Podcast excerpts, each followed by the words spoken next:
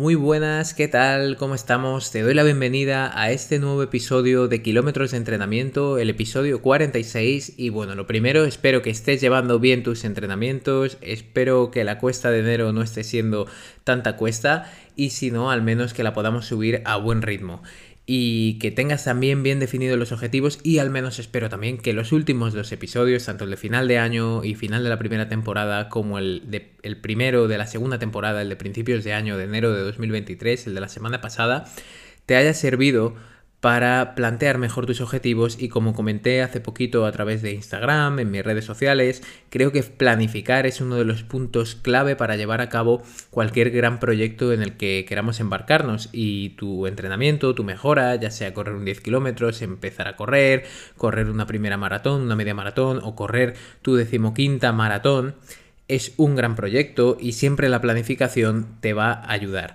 Y nada, dicho esto, que de verdad que insisto muchísimo en el poder que tiene ir con tiempo, ir con margen, planificar, para luego también disfrutar de ese tiempo libre y que no toda nuestra vida esté planificada, vamos a hablar por fin del flato. ¿Y por qué digo por fin? Porque, bueno, muchas preguntas me llegan acerca de esto, seguramente lo, lo hayas sufrido, ahora comentaré un poquito de estadísticas, el por qué puede ser que lo hayas sufrido, hay mucha habladuría, digamos, de cuál debería ser la causa de este dolor abdominal e incluso digo que por fin sale este episodio porque ha sido uno de los que más me ha costado elaborar. Ya sabes que alguna vez en algún episodio lo he explicado, que primero elaboro un pequeño guion, muchas veces algo improvisado en esos episodios que van a ser un poquito más de experiencias o en los que vamos a hablar de, de, carreras de mis deportistas y en cambio estos que pueden ser un poco más técnicos o que se habla de un concepto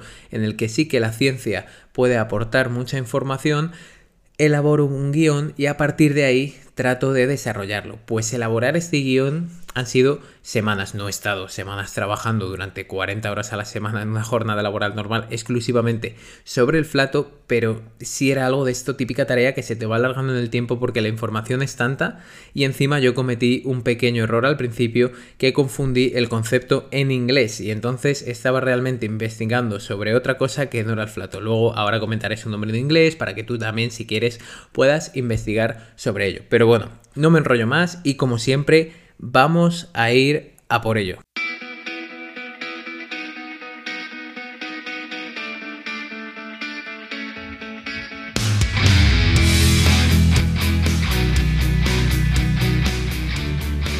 Te doy la bienvenida a Kilómetros de Entrenamiento, un podcast que te llevará a la línea de meta dando respuesta a tus principales dudas sobre entrenamiento de carrera, fuerza, nutrición, descanso y mucho más. Soy Javier Calvo, entrenador de corredores de larga distancia especializado en maratón y con este podcast espero ayudarte a cumplir tus objetivos. ¡Empezamos! Como te he comentado, la pregunta sobre el flato es muy, muy repetida. Muchas veces pensamos que sabemos lo que es y para mí, hasta ahora, era uno de los grandes desconocidos. O sea, cuando me ha aparecido ese dolor, realmente no, no he sabido lo que es. Estando en el colegio incluso, y esto es que lo recuerdo totalmente nítido, me llegaron a decir, eh, no pienses en ello, ¿no? Y, y se pasará.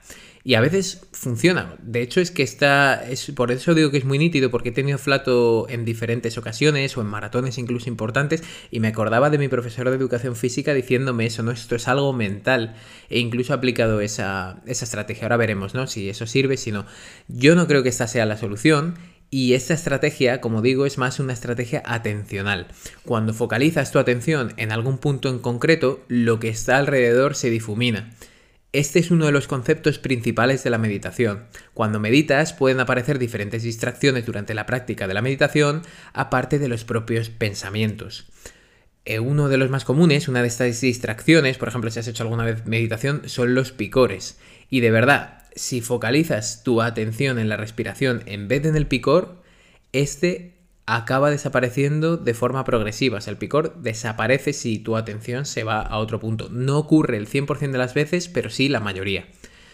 Así que yo descartaría esta opción, como te he comentado, como una estrategia preventiva para el flato, pero sí la utilizaría si aparece durante el entrenamiento, durante una carrera, eh, porque eso ocurre también con ciertas molestias. Aquí ya sabes que yo no soy una persona, no soy un entrenador que abogue por llevar el dolor eh, hasta, hasta que ya no podamos más o incluso más allá, pero es cierto que muchas veces aparecen pequeñas molestias o pequeñas sensaciones malas en carrera que sí que se pueden combatir simplemente con un ejercicio atencional, de desviar la atención de ese dolor y de ese síntoma. El flato generalmente suele ser doloroso y prestarle un poquito menos de atención en el momento en el que aparece es una tarea difícil, pero al menos puedes intentarlo ya como primera recomendación de este episodio. Para adentrarnos en qué puede producir el flato es necesario localizar la molestia. Esta molestia se suele situar en la zona lateral del abdomen, en la mayoría de ocasiones justo detrás y debajo de las costillas, en uno de los dos laterales. Normalmente no se producen las molestias en ambos lados. Si nos adentramos en esa zona, sobre todo como digo, es normalmente debajo de las costillas y un poco hacia abajo. ¿Vale? No es justo, justo detrás de las costillas, justo, justo no suele ser. Muchas veces sí hay multitud de localizaciones del flato, que igualmente, y nos iremos adentrando en cada una de ellas. Vamos a intentar adentrarnos en las máximas posibles. Y bueno, si nos adentramos más o menos por esa zona, ¿qué encontramos? Encontramos uno de los sistemas más complejos de nuestro cuerpo, que es el sistema digestivo. No hablamos tanto de este sistema aquí porque no es tan importante y estoy entrecomillando en mi, despachito, estoy entrecomillando que el sistema digestivo no es tan importante para un corredor, porque bueno, sí, diríamos que el sistema musculoesquelético es mucho más importante, el sistema cardiorrespiratorio es mucho, los sistemas cardio y luego respiratorio, cardiovascular y respiratorio son mucho más importantes, pero al final ya sabes que esto es un todo y todos funcionan y si tu sistema digestivo no funcionara bien, es muy probable que directamente no pudieras ir a correr, ¿vale? Ni digerir los alimentos, pero bueno, vamos a entrar en eso. También hay un músculo muy importante y que puede tener algo que ver por ahí detrás, que este músculo es de nuestro sistema respiratorio y es súper importante y quizás te suena, es el diafragma. Recubriendo todo este amasijo de órganos y músculos está toda la musculatura abdominal en la parte anterior y en la parte posterior toda la musculatura lumbar de la columna vertebral en general. Por lo tanto, el abordaje sobre los orígenes del flato se antoja un poquito difícil, ¿vale? Pues ahí tenemos que tener en cuenta, por eso también el ejercicio o el trabajo de core a nivel de fuerza es tan importante y es tan relevante en nuestra salud porque siempre estamos tocando toda esa parte central e incluso ya vemos que se habla de que el intestino es el segundo cerebro y todo, pues cuidar esa parte central e cuidar nuestro sistema digestivo siempre va a ser un síntoma positivo y va a evitar también síntomas negativos incluso a nivel muscular.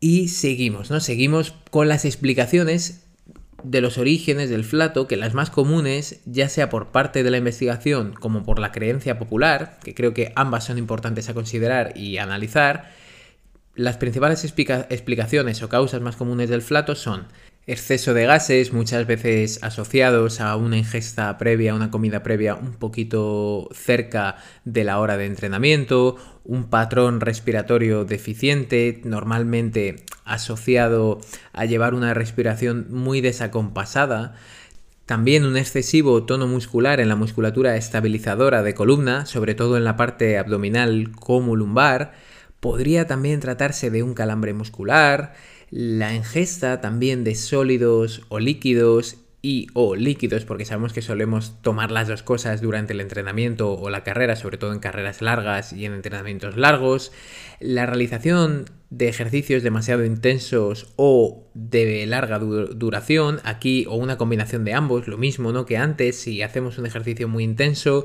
y no solo si hacemos un ejercicio muy intenso, sino también si ese ejercicio es largo o también es largo e intenso, podría ser una de las causas que se hipotetiza de la aparición del, flato. Otras causas también que pueden ser muy plausibles sería la realización de deportes en los que haya mucho rebote. Aquí estamos nosotros todo el día rebotando contra el suelo y que este rebote, digamos, se prolongue durante bastante tiempo, lo mismo que hemos comentado antes. Y por último, la inflamación del peritoneo. Ahora entraremos en ese punto porque parece también uno de los que pueden ser una de las explicaciones más plausibles. Ahora sí, si quieres buscar más información sobre el plato, en inglés lo encontrarás con las siglas ETAP. E-T-A-P. Lo repito de esta manera porque hasta que lo encontré estuve un buen rato. Luego cuando lo vi me sonaba y dije, vale, ya, eh, esto yo lo he visto escrito alguna vez, pero como nunca me había adentrado en esa investigación sobre el flato, no, no lo había visto hasta entonces y por eso te lo digo. Si lo quieres buscar en inglés, E-T-A-P, ETAP. Como he comentado al inicio, sorprende que muchos estudios te dicen que el flato todavía es poorly understood en inglés, o sea que todavía no se entiende bien por profesionales de la salud y mucho menos por los practicantes de los diferentes deportes. Otro punto importante es hablar sobre su prevalencia, cuánto flato solemos encontrar. Aquí hay diferentes estudios, eh, también diferentes poblaciones. Es importante tener en cuenta que, por mucho que sean estudios realizados de manera científica, es quizás lo que más nos acerca a la realidad, pero no es la realidad. Pero bueno, en un estudio que ya sabes que siempre te los dejo en un artículo de blog en mi página web asociado a este episodio, indican que alrededor de un 60% de todos los deportistas encuestados sufrieron flato a lo largo de un año. Un 60% de los deportistas han sufrido flato en el plazo de un año. Aproximadamente uno de cada cinco corredores lo sufren de manera más o menos regular. Seguimos con su prevalencia, con la incidencia. A continuación, quiero hablarte de estadísticas basadas en encuestas realizadas en diferentes investigaciones. Igualmente, el flato no solo está presente en la carrera, este tipo de, dolor abdominal se ha registrado también en deportes como la natación, en el cual es un gran misterio por su diferencia con el resto de actividades, donde el flato es más común, y más adelante lo veremos. También con la hípica se ha relacionado con las clases colectivas de tipo aeróbic, por llamarlo de alguna manera, con el baloncesto o con el ciclismo. Si nos fijamos en el running, que es lo que más nos interesa, por supuesto, en otro estudio que, bueno, lo he querido tomar como referencia, indican que el porcentaje de corredores que reportan flato tras finalizar una carrera se encuentra entre un 17 y un 27%. Es un porcentaje bastante elevado, en mi opinión. Estamos hablando de casi un tercio de los corredores durante una carrera están sufriendo un flato. Seguramente, en base a estos números, alguna vez habrás sufrido flato. Pues bien, en una escala del 1 al 10, ¿cómo calificarías ese dolor? También es seguro que tendrás diferentes episodios de flato en diferentes carreras y dirás, bueno, pues aquí un 4, esta vez me acuerdo que fue una pasada y a lo mejor un 7, pero nos dicen los estudios que el flato derivado de la carrera, de media, se suele situar en una escala de dolor entre el 1 y el 10 en un 5, aproximadamente, ¿vale? Ya esto solo faltaba, ¿no? Que un estudio nos dijera, a ti te duele un 5 y a ti un 4. No, pero es una media aproximada de lo que han ido reportando diferentes corredores. Normalmente no es un dolor muy muy agudo como vemos, pero pueden existir casos individuales con un dolor súper agudo, realmente agudo, y yo personalmente en la Maratón de Madrid de 2016 todavía me acuerdo que sufrí un flato muy muy agudo, muy doloroso y quizás lo calificaría en un 7 de 10 aproximadamente y bueno, realmente lo que no me haya pasado a mí en la maratón de Madrid, pues no le ha pasado a nadie. Es una maratón que, como siempre digo, para sufrir, quien le guste sufrir viene bien, es una apuesta segura.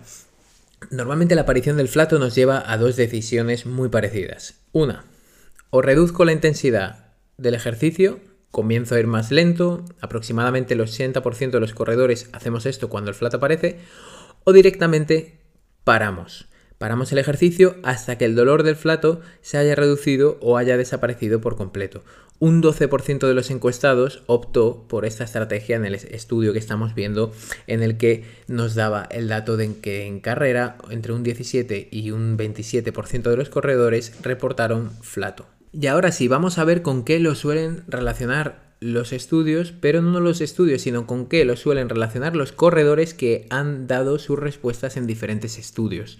Los corredores decían que lo primero quizás un exceso de fluidos o sólidos. Antes te comentaba los puntos más comunes con el que solemos relacionar el flato y uno era este y quizás el más común dentro de, de, de, las explicaciones que solemos dar al flato que sufrimos es ingerir sólidos o líquidos previos o durante la carrera.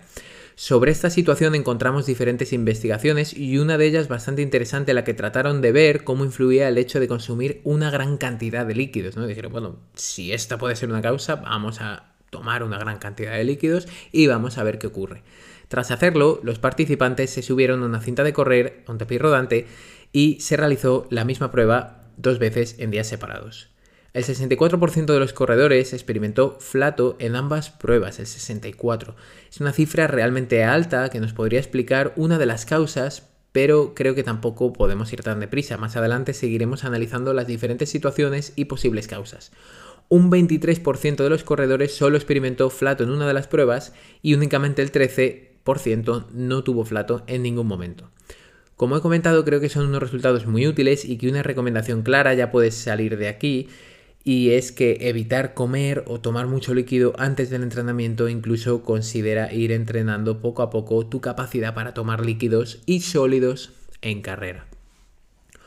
Otro punto importante y que no conocía y que me sorprende muchísimo asociado al flato es que muchos de los corredores reportaban un dolor escapular. Se trata de un dolor localizado cerca del músculo trapecio, en la zona posterior de la clavícula y muy cerca del hombro los científicos se dieron cuenta de que los tejidos de esta zona están inervados por el nervio frénico, el que también llega al diafragma y a las estructuras aledañas.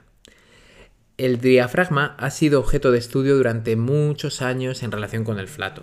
En otro estudio, un 14% de los deportistas relacionaron esta molestia en la zona del hombro, en la zona escapular, con la aparición de flato.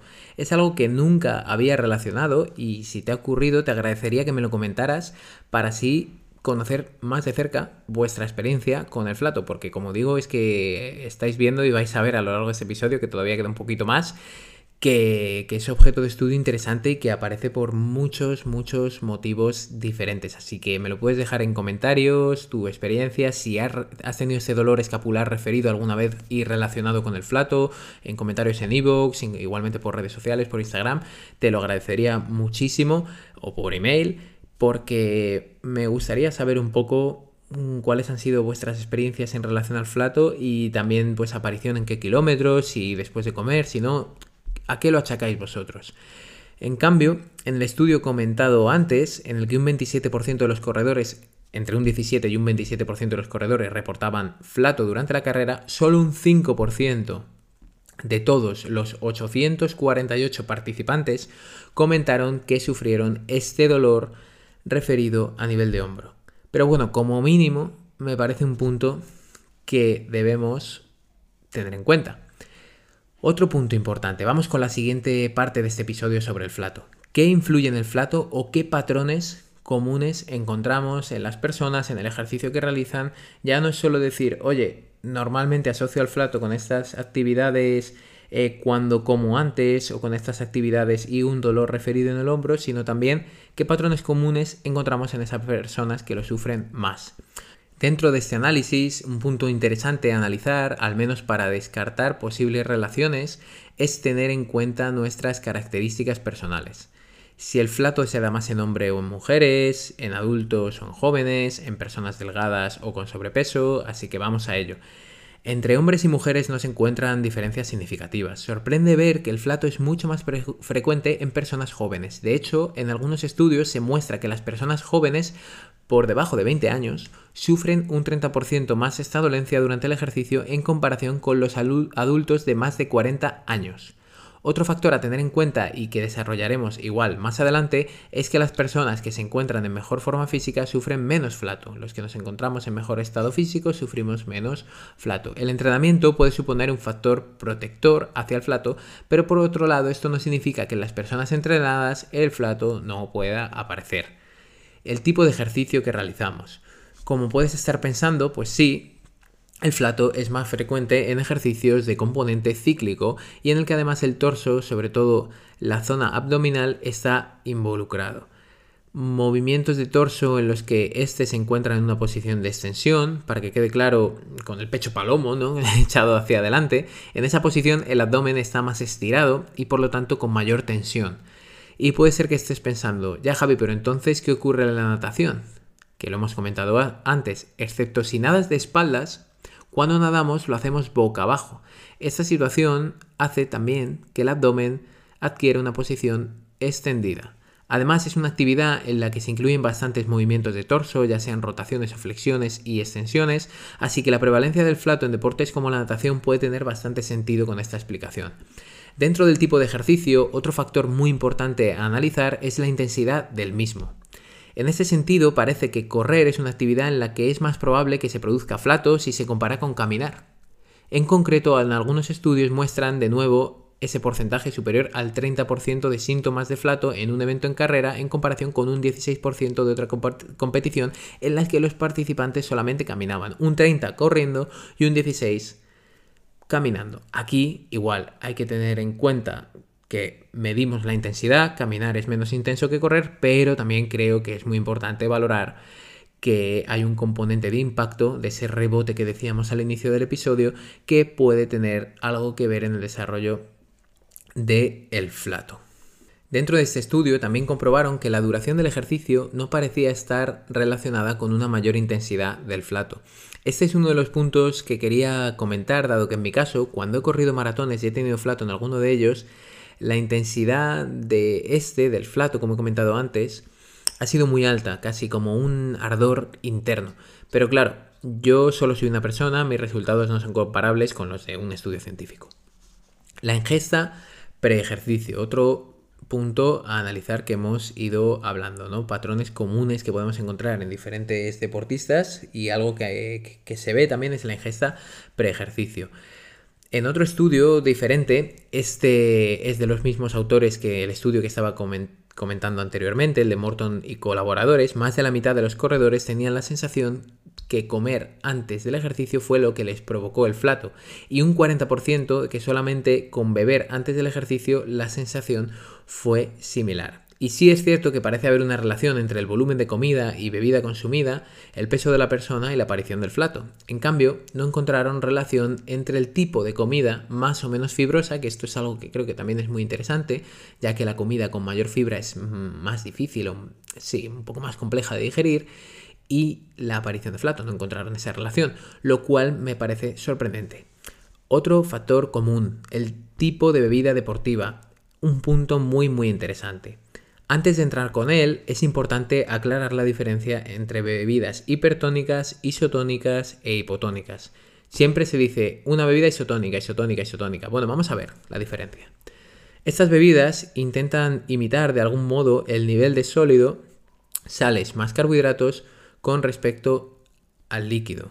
Las bebidas hipertónicas son las que en las que encontramos más relación de sólido que de líquido, hipertónico más sólido las isotónicas en las que hay un equilibrio similar al que encontramos en nuestra sangre, ¿vale? Lo que están buscando un poquito imitar o, excederse o pues intentar no excederse. E isotónicas un equilibrio similar al de nuestra sangre. E hipotónicas son aquellas en las que hay más líquido que sólido. Entonces, hiper más sólido, hipo más líquido, iso lo mismo. En este caso, sí encontraron la relación entre bebidas hipertónicas, o sea, con mayor concentración de sales y de glucosa, y el desarrollo de flato. En concreto, el 83% de los corredores que tomaron bebida hipertónica desarrollaron síntomas similares al flato o directamente flato. Por eso es muy importante mantener un equilibrio durante las carreras y entrenamientos y por eso añadir el agua, que es algo que casi siempre se nos olvida y decimos, no, me vino el flato por las sales, me vino el, flato por los geles, a lo mejor te vino el flato porque no había un equilibrio real entre el agua que estabas consumiendo y la cantidad de sólido que estabas introduciendo. Y recuerda, como siempre, que esto también se entrena. Y ahora sí, vamos a uno de los últimos puntos y cuáles son las causas del el flato, las más probables. Hasta ahora hemos estado viendo qué es lo que dicen los corredores, a qué lo asocian los corredores, cuáles son esos puntos que podrían influir en el flato, pero las causas realmente se ha dado con ellas, vamos a por ello. Una vez hemos analizado los patrones comunes entre los deportistas que desarrollan flato, vamos a ver sus posibles causas. ¿Qué ocurre en nuestro cuerpo para que se produzca este dolor tan agudo? Primera explicación, la isquemia del diafragma o lo que es lo mismo, que el flujo sanguíneo que llega al diafragma se reduzca. Cuando las primeras investigaciones sobre el flato se realizaron, allá por el año 1941, estaba el mundo como para investigar realmente sobre el flato en el 1941. De hecho, como es una fecha así tan que sabemos que está ahí la Segunda Guerra Mundial, lo miré y en ese momento Hitler estaba ocupando algunas zonas del Báltico, así que imagínate pero bueno, a ver, por esa época, esta parecía una hipótesis o la hipótesis más clara. Antes hemos hablado que el nervio frénico inerva esa zona del hombro donde había un dolor referido, muchas veces asociado al flato. Se pensó que altas demandas respiratorias podían perjudicar este nervio e influir en el diafragma. Pero que el flato ocurra en deportes como el motociclismo o la hípica de una intensidad a nivel respiratorio normalmente más bajo, de frecuencia respiratoria normalmente más baja, parece suficiente para refutar esta idea. Además, la localización del flato es variable, así que no parece esta una explicación, porque al final, si fuera siempre la misma localización, sí se podría asociar siempre, siempre, siempre, de manera constante, al diafragma. Otro punto muy aceptado el estrés de los ligamentos de las vísceras, de, nuestro, de nuestras vísceras, eh, a nivel de intestinos, es una de las ideas muy aceptadas, como he comentado. El consumo de comida antes sí que provoca más carga en estos ligamentos que sujetan, entre comillas, nuestras vísceras. Además, aumenta el nivel de gases. También estos ligamentos están unidos con el diafragma. Pero es cierto, de nuevo, que la localización del flato, al ser tan variable, a veces en el bajo vientre, hace que esta explicación se tambalee un poquito. Este estrés en los ligamentos viscerales podría ser la explicación de algunas de las localizaciones del flato. Así que bueno, yo no lo descarto como una de las posibles explicaciones en algunas localizaciones del flato. O sea que el punto de comida luego lo veremos en las posibles soluciones o cómo atajar el flato o cómo prevenirlo. Creo que es un punto muy importante. Otra causa del flato bastante aceptada problemas gastrointestinales. Aunque parezca mentira, esta hipótesis se descartó rápidamente por muchísimos investigadores. Pero es cierto que los dolores por molestias intestinales son diferentes al flato. Me explico, y seguro que con esta explicación te queda claro. Si estás en carrera y un gel te sienta mal, normalmente no te va a dar flato. Podrás tener náuseas, podrás tener dolor de estómago, podrás incluso llegar al borde del vómito o incluso que se produzca ese vómito, pero estaremos de acuerdo a que esas sensaciones de malestar estomacal, como cuando una comida te suele sentar mal, aunque sea en carrera, pero son diferentes a las del flato. Otra causa muy importante, ¿no? Hasta ahora hemos llevado las explicaciones, ¿no? Isquemia del diafragma, aquella que hicieron por el año 41 y que parece que no es correcta, el estrés de los ligamentos en las vísceras, que según las diferentes localizaciones, pues bueno, podría tener alguna posible explicación y que la hipótesis fuera más o menos aceptada, problemas gastrointestinales, que también según la localización, Em, y como he comentado hasta ahora, el hecho de que no sean tan parecidos al dolor del flato sí que la descartaría. Y calambres musculares también es otro punto.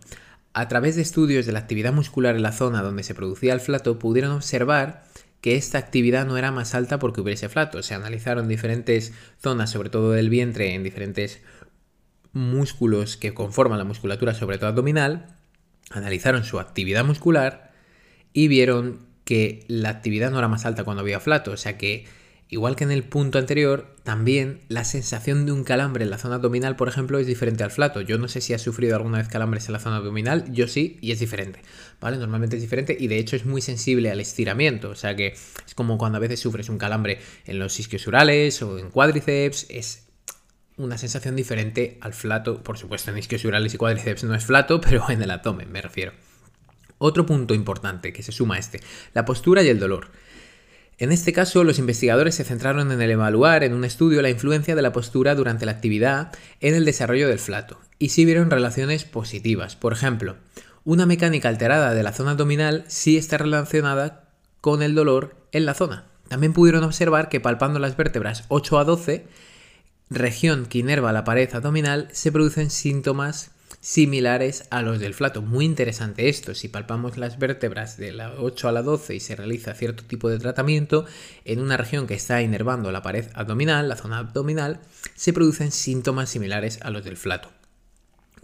Corriendo, las vértebras son más vulnerables a la compresión, así que esta explicación también puede tener sentido, que venga más de una, una parte postural que genera tensión en una zona y al final se acaba produciendo presión sobre una zona que acaba inervando y son nervios que están llegando a la zona abdominal y que a lo mejor se pueda producir ese flato. Otro punto que te he dicho antes que lo comentaríamos, la irritación del peritoneo. Una porción del peritoneo, la parietal, también está inervada por el famoso nervio frénico. Por eso los investigadores se lanzaron a evaluar esta posible relación. Observaron que el dolor en esta zona se acentúa con el movimiento y de hecho esta porción del peritoneo atraviesa toda la pared abdominal. Por lo tanto, la explicación de las diferentes localizaciones del flato podría cuadrar. Si buscas una foto en, Google, por ejemplo, sobre el peritoneo, vas a ver la forma que tiene. De hecho, yo lo tuve que hacer, soy sincero, ahí en anatomía visceral ya es difícil entrar, hay mucho suficiente con el sistema musculoesquelético, incluso la parte más fisiológica de los sistemas como cardiorrespiratorio, como para entrar también en la visceral, que sería es interesante. Y de hecho, cuando vi la información sobre el peritoneo, entré para asegurarme de qué forma tenía y cómo podría cuadrar o no esta hipótesis. La tensión en esta zona, en el peritoneo, se acentúa cuando el torso se encuentra en una posición extendida lo que cuadra con el tipo de actividades en las que se produce el flato, como hemos comentado al inicio. Además, en jóvenes y niños el peritoneo ocupa mayor parte de la región abdominal, lo que también se relacionaría con que el flato tenga más incidencia en este grupo de edad. Otras investigaciones sugirieron que el tipo de ejercicio podría producir cambios en la viscosidad de los fluidos lubricantes de este del peritoneo y que esto podría aumentar la fricción. Y por último, en relación al peritoneo, es que este fluido responde mucho a nivel de osmolaridad, por lo tanto las bebidas más o menos tónicas, como hemos comentado antes, pueden cambiar su nivel de lubricación. La verdad que esto, con todas estas hipótesis y todas estas justificaciones me parece quizás una de las más interesantes, la irritación del peritoneo. Recordemos que primero está inervada por el nervio frénico. También que se observaron que el dolor en esta zona se acentúa con el movimiento e incluso que el peritoneo atraviesa toda la pared abdominal y por lo tanto dando quizás razón a la explicación de todas las diferentes localizaciones donde encontramos el flato. También que la tensión en el peritoneo se acentúa cuando el torso se encuentra en posición extendida, lo que cuadraba con las estadísticas que teníamos de las diferentes actividades. Y además, en jóvenes y niños, el peritoneo ocupa más en la parte del abdomen y por lo tanto podría tener sentido que hubiera más incidencia en ese grupo de edad. Otras investigaciones también, como he dicho, sugirieron de la mano con el peritoneo que el ejercicio puede producir cambios en su viscosidad y que aumente la fricción, que se aumente la irritación en esta zona. Y por último, en relación a esto, como he dicho, para acabar con esta explicación y repetirlo un poco porque creo que es interesante, pero a la vez un poco compleja de entender y que se capte así en sonido y más si estás corriendo, espero que estés disfrutando del rodaje, si me estás escuchando corriendo o en el coche o donde sea. Y responde mucho también a la osmolaridad, al nivel de equilibrio entre sólido y líquido, por lo tanto bebidas más o menos tónicas, como he comentado antes, podrían cambiar su nivel de lubricación. Quizás, para mí, de las investigaciones que he encontrado, la que más cuadra. He llegado yo aquí al kit de la cuestión y te estoy explicando exactamente por qué se produce el flato. En tu caso, no, pero nos estamos acercando. Yo creo que sí. Por eso y por todas estas explicaciones es lo que he comentado al inicio, que este episodio ha sido realmente difícil de, bueno, de realizar la investigación. Grabarlo, pues como siempre es un placer. Y ahora, antes de llegar al final del episodio, vamos a ver soluciones a largo plazo, más a nivel de prevención y soluciones a corto, que debemos hacer cuando aparece, ¿no? Prevención y, em, digamos, acción. Las soluciones a largo plazo. Como parece estar relacionado también con un tema postural o un mal control de la zona abdominal, un trabajo de fortalecimiento en la zona del abdomen podría ser bastante beneficioso. Y como siempre digo en los podcasts, ya está Javi con el maldito trabajo de fuerza. Efectivamente, ¿vale? Parece que puede ser beneficioso para tener un mejor control postural de la zona abdominal y más, sobre todo en carrera, mayor estabilidad, como siempre. Estar en forma en general y que cualquier esfuerzo no suponga una barbaridad también es un punto clave para poder prevenir la aparición del flato. La disfunción en el transverso abdominal. Hay un estudio que habla de esto y el transverso abdominal es un músculo que recubre toda la pared abdominal desde la parte más profunda, quizás más cercana a las vísceras. Entonces ese trabajo em, del transverso abdominal es la que más va a dar estabilidad muchas veces a nuestra carrera. Entrenar esta musculatura profunda del core es muy interesante y además estudios han demostrado que al entrenar sobre todo la musculatura profunda y hacer un trabajo más profundo y de estabilidad, que se reducen mucho los síntomas del flato, reduciendo también el movimiento de las vísceras y liberando un poquito los ligamentos. Otra solución a largo plazo, más a nivel de prevención, entrenar la nutrición en carrera punto clave. Si vemos que nos produce tensión en la pared abdominal, si vemos que incluso cuando no conseguimos tener un equilibrio en la osmolaridad entre eh, hipertónicos e hipotónicos y necesitamos encontrar ese equilibrio, también poder entrenar ese consumo de agua, como he dicho que es importante a lo largo de la carrera mientras estamos introduciendo sólidos, va a ser clave. Y ahora sí, después de estas cuatro, que sería pues el trabajo del core, estar en forma en general, hacer un trabajo profundo del transverso del abdomen y entrenar la nutrición en carrera, vamos a las soluciones a corto plazo. Como muchas veces el estrés en ligamentos viscerales se puede producir por exceso de comida, bebidas hipertónicas y aumento de las gases, hay que controlar bien el tipo de ingesta y evitar bebidas hipertónicas o al menos conseguir ese equilibrio a corto plazo. ¿Por qué digo que es una solución a corto plazo? También puede considerarse de prevención. Pero claro, a lo mejor lo tienes que llevar en carrera, por eso te lo doy como una solución a corto plazo. Comer dos horas antes y en personas más propensas a sufrirlo, comer incluso tres horas antes. Cuando aparece, muy importante, reducir la intensidad del ejercicio y si no decrece, a lo mejor es importante parar. Aquí quizás hay que hacer una puntualización, sobre todo los que corréis más larga distancia. Muchas veces me he encontrado con casos de personas, incluso yo mismo a veces lo he sufrido, que comentáis y, vemos ¿no? que cuando tenemos que parar en una carrera, sobre todo cuando a lo mejor imagínate que aparece el flato en el kilómetro 36 de un maratón, tienes que parar o te obligas a parar porque me has oído a mí decirlo por aquí, pero luego al arrancar es imposible, imposible llevar el ritmo que estabas llevando. Vale, en ese sentido lo primero que probaría sería reducir el ritmo un poquito y ver si el flato desaparece. ¿Vale? Intentar a lo mejor tomar un poquito más de agua si mentalmente has hecho el cálculo de que no has metido demasiada agua a lo largo de todo de toda la carrera, pero sobre todo mantener un ritmo bajo. Si el dolor es muy muy muy muy muy muy muy punzante, vas a tener que parar seguro. Pero bueno, que al menos tened en cuenta también que a lo mejor si aparecen esos kilómetros más avanzados, sobre todo en pruebas como maratón, quizás no volvemos a retomar ese ritmo que estábamos llevando previamente antes de que apareciera el flato. Otro punto interesante, realizar movimientos de flexo-extensión de columna, llevar como el pecho hacia afuera, ¿vale? Para estirar un poquito el abdomen y hacia adentro para eh, contraer un poquito la zona abdominal. En este caso igual, liberamos un poquito la tensión de los ligamentos de la zona y puede ir bien. Otro punto que han reportado algunos estudios es realizar un ligero masaje de la zona afectada con mucho cuidado porque se puede ir a peor y, debe ser muy muy controlado, ¿vale? El masaje en esta zona.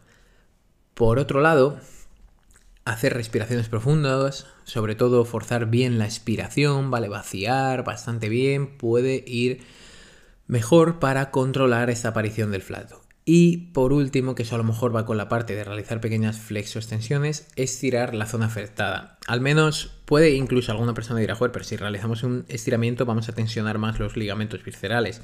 Pero al menos de manera temporal seguramente consigamos reducir un poquito los síntomas, los dolores en ese momento. Así que te recuerdo las últimas soluciones más a corto plazo, que sería tratar de controlar bien el tipo de ingesta que comemos y evitar sobre todo la, eh, entrar o tener una osmolaridad hipertónica, ¿no? el exceso de sólido. Comer dos horas antes y en personas más propensas incluso tres horas. Reducir la intensidad o parar. Otro punto, realizar movimientos de flexo-extensión de columna. Realizar un ligero masaje en la zona afectada con mucho cuidado. Realizar respiraciones profundas forzando sobre todo la expiración. Y por último, estirar la zona afectada. Y nada, hasta aquí ya ha llegado esta investigación sobre el flato. Espero que no te haya aburrido demasiado, espero, espero que haya sacado cosas. Como siempre te comento en estos episodios más técnicos, pues muchas veces hay que tener más cosas en cuenta, hay que hablar más de estudios, hay que hablar más de porcentajes, de cosas a lo mejor un poquito que si estás corriendo, como he dicho, pues a lo mejor dices, ostras, esto me lo tendría que apuntar, pues sí, puede ser. Pero bueno, espero que te haya dado unas pequeñas soluciones y, que poco a poco, pues si tienes este tipo de problema, que lo vayas solucionando. Como te he comentado en mitad del episodio, si quieres comentarme tus experiencias con este maldito flat, flato, con ETAP en inglés, estoy encantado de oírte y nada, nos vemos en próximos episodios, espero que lo hayas disfrutado y hablamos y nos escuchamos la semana que viene. A seguir sumando kilómetros de entrenamiento.